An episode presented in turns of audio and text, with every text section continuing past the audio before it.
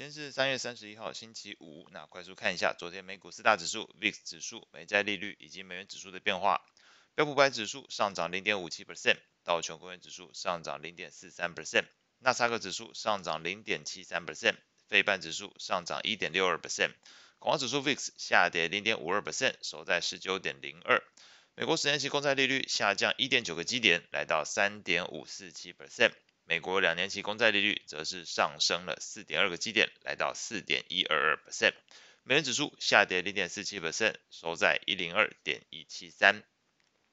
美股部分啊，经济数据是显示美国劳动力市场有开始降温的一个非常初步的一个迹象。那昨天公布的初领失业救济金人数上升到十九点八万人，不仅高于前一期的水准，也比市场预估的情况来得高。另外呢，美国在去年第四季的 GDP 在年化的季增率中值是下修，来到了二点六 percent，比市场的预估值还有初值都来得低。那同时，去年第四季的个人消费支出中值来看，也比先前的一点四 percent 做了下修，下修到一个 percent 的一个情况。那整个经济数据呈现出一个局面，就是美国的劳动力市场有非常初步的一个降温情况。在 GDP 跟消费力道也都呈现一个放缓的背景之下，观察到昨天长天期美债利率是小幅下滑，那这部分持续帮助美股在评价面上得到助力。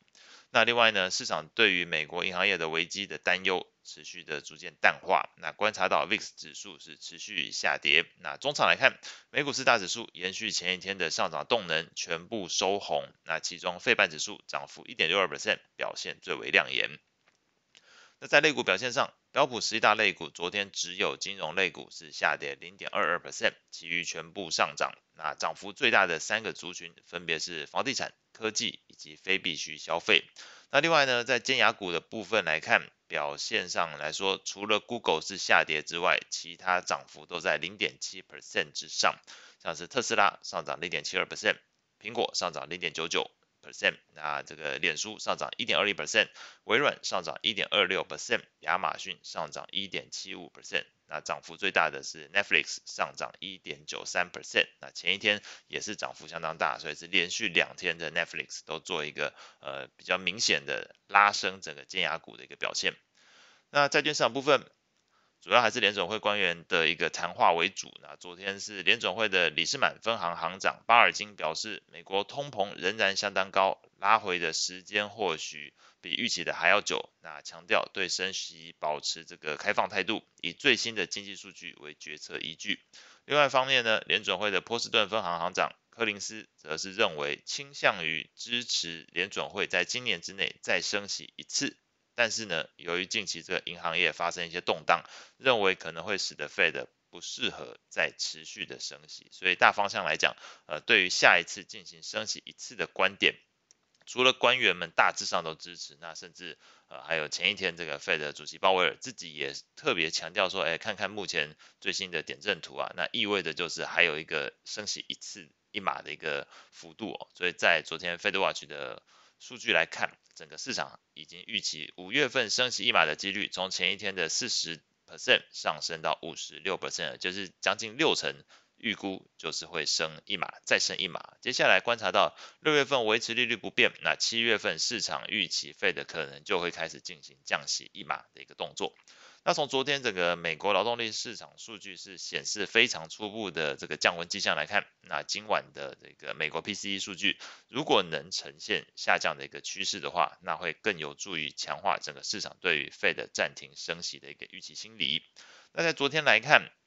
这个长天期利率是下跌的一个情况，所以最多数的债券基本上有列出来的都是上涨的。那美国二十年期公债 ETF 昨天上涨零点四六 percent，七到十年期公债 ETF 是上涨零点一五 percent，一到三年期公债的 ETF 是上涨零点零一 percent。那美国投资等级债券 ETF LQD 上涨零点一四 percent。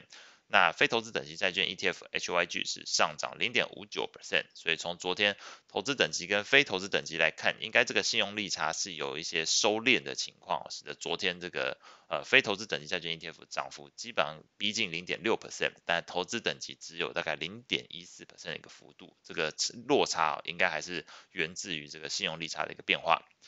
外汇市场部分，那最新公布德国三月份的 CPI 年增率七点四 percent，比市场预期来的高，但是比前一期的八点七 percent 是明显回落。那主要是受到这个欧元区天然气价格下跌的影响。那除了德国之外，西班牙的三月份 CPI 年增率同样是从二月份的六 percent 急速降温到三点一 percent 哦。那这个三点一 percent 也是比市场预期的三点七 percent 来的低，所以在西班牙的部分是。比预期值、比前值都来得低，但是德国是比前值来得低，但是比预期值来得高，所以这一部分其实你拿七点四 percent 放到历史长度去看的话，还是对于市场来讲太高了。这一部分的这个通膨率还是过高，所以不只是比预期高，同时七点四 percent 在历史水准来看还是偏高，所以对于市场来讲，数据公布之后。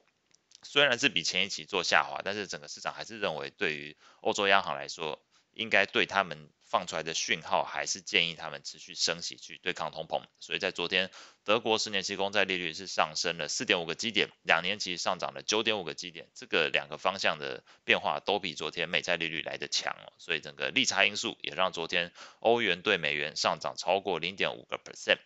那目前市场焦点放在今晚即将公布的欧元区三月份 CPI，以及今晚美国这个 PCE 数据都会进行公布。